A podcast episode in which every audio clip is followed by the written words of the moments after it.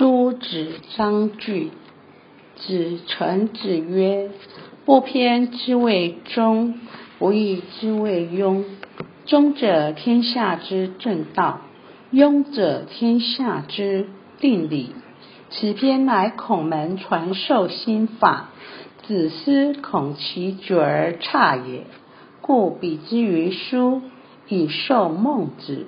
其书始言一理。”终善为万事，莫复合为一理。放之则迷六合，卷之则退藏于密。其谓无穷，皆实学也。善读者，万所而得焉，则终身用之，有不能尽者矣。子臣子曰。不偏之谓中，不义之谓庸。中者，天下之正道；庸者，天下之定理。不偏，不偏不倚，就是中；不义，常而不变；定理，理道也，常而不变的真理。朱子引述臣子的话说：不偏不倚叫做中，长而不变叫做庸。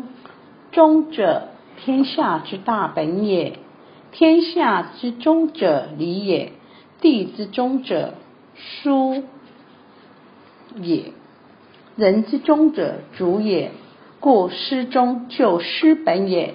天无中理，则星斗错乱，风雨失调，四季失序；地无中枢，则伤山崩海合。万物失常，人失中的话，心意就无拘束，自信就泯灭，天理不存。人的一切怎么才能达到中呢？我们眼睛所要看到的，应该成于天明以示。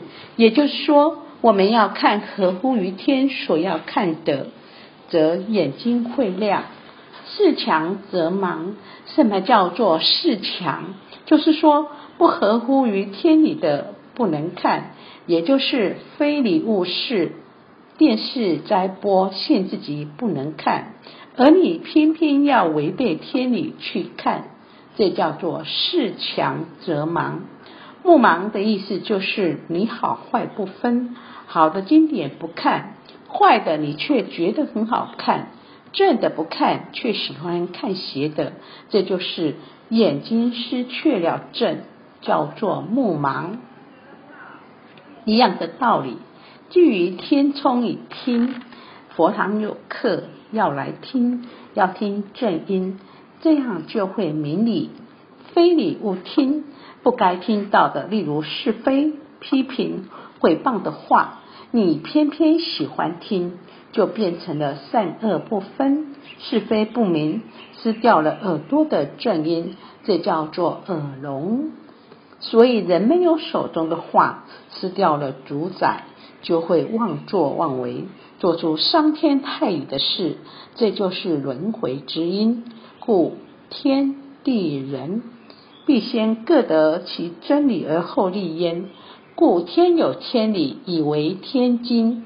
地有地理以系地义，人有系理以正人伦，物有物理，事有事理，故理者一也，一者道也。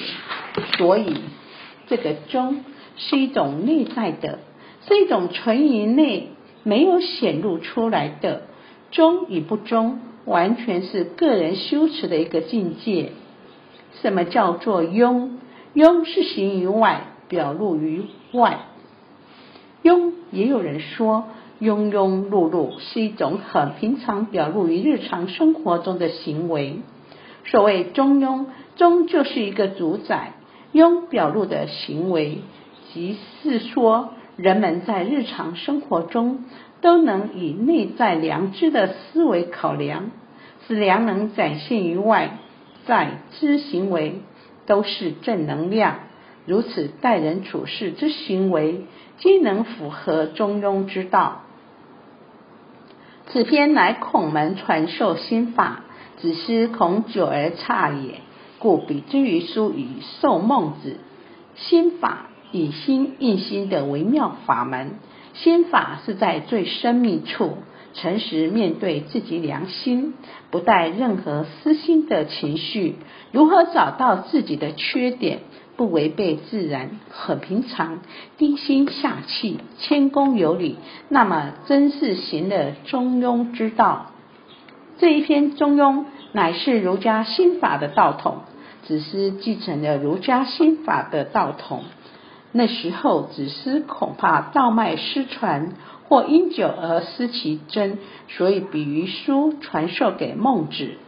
其书始言一理，终善为万事。莫复合为一理，一理道也。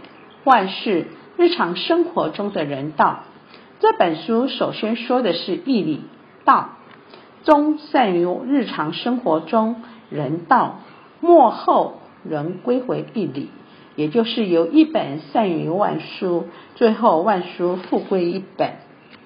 放之则弥六合，卷之则退藏于密，其谓。无穷皆实学也，放就是放开，弥不满充满，六合就是东西南北上下整个宇宙，密极小的地方，玄关一窍也。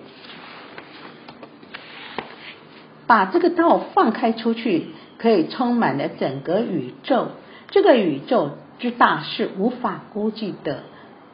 卷起来可以退藏于极小的地方，有缘得受心法，明白各中到位的，那真是奥妙无穷，无尽，真是妙不可言。可以说是玄之又玄，却又都是成圣成佛的真实学问。善读者，万所而有得焉，则终身用之。有不能尽则已。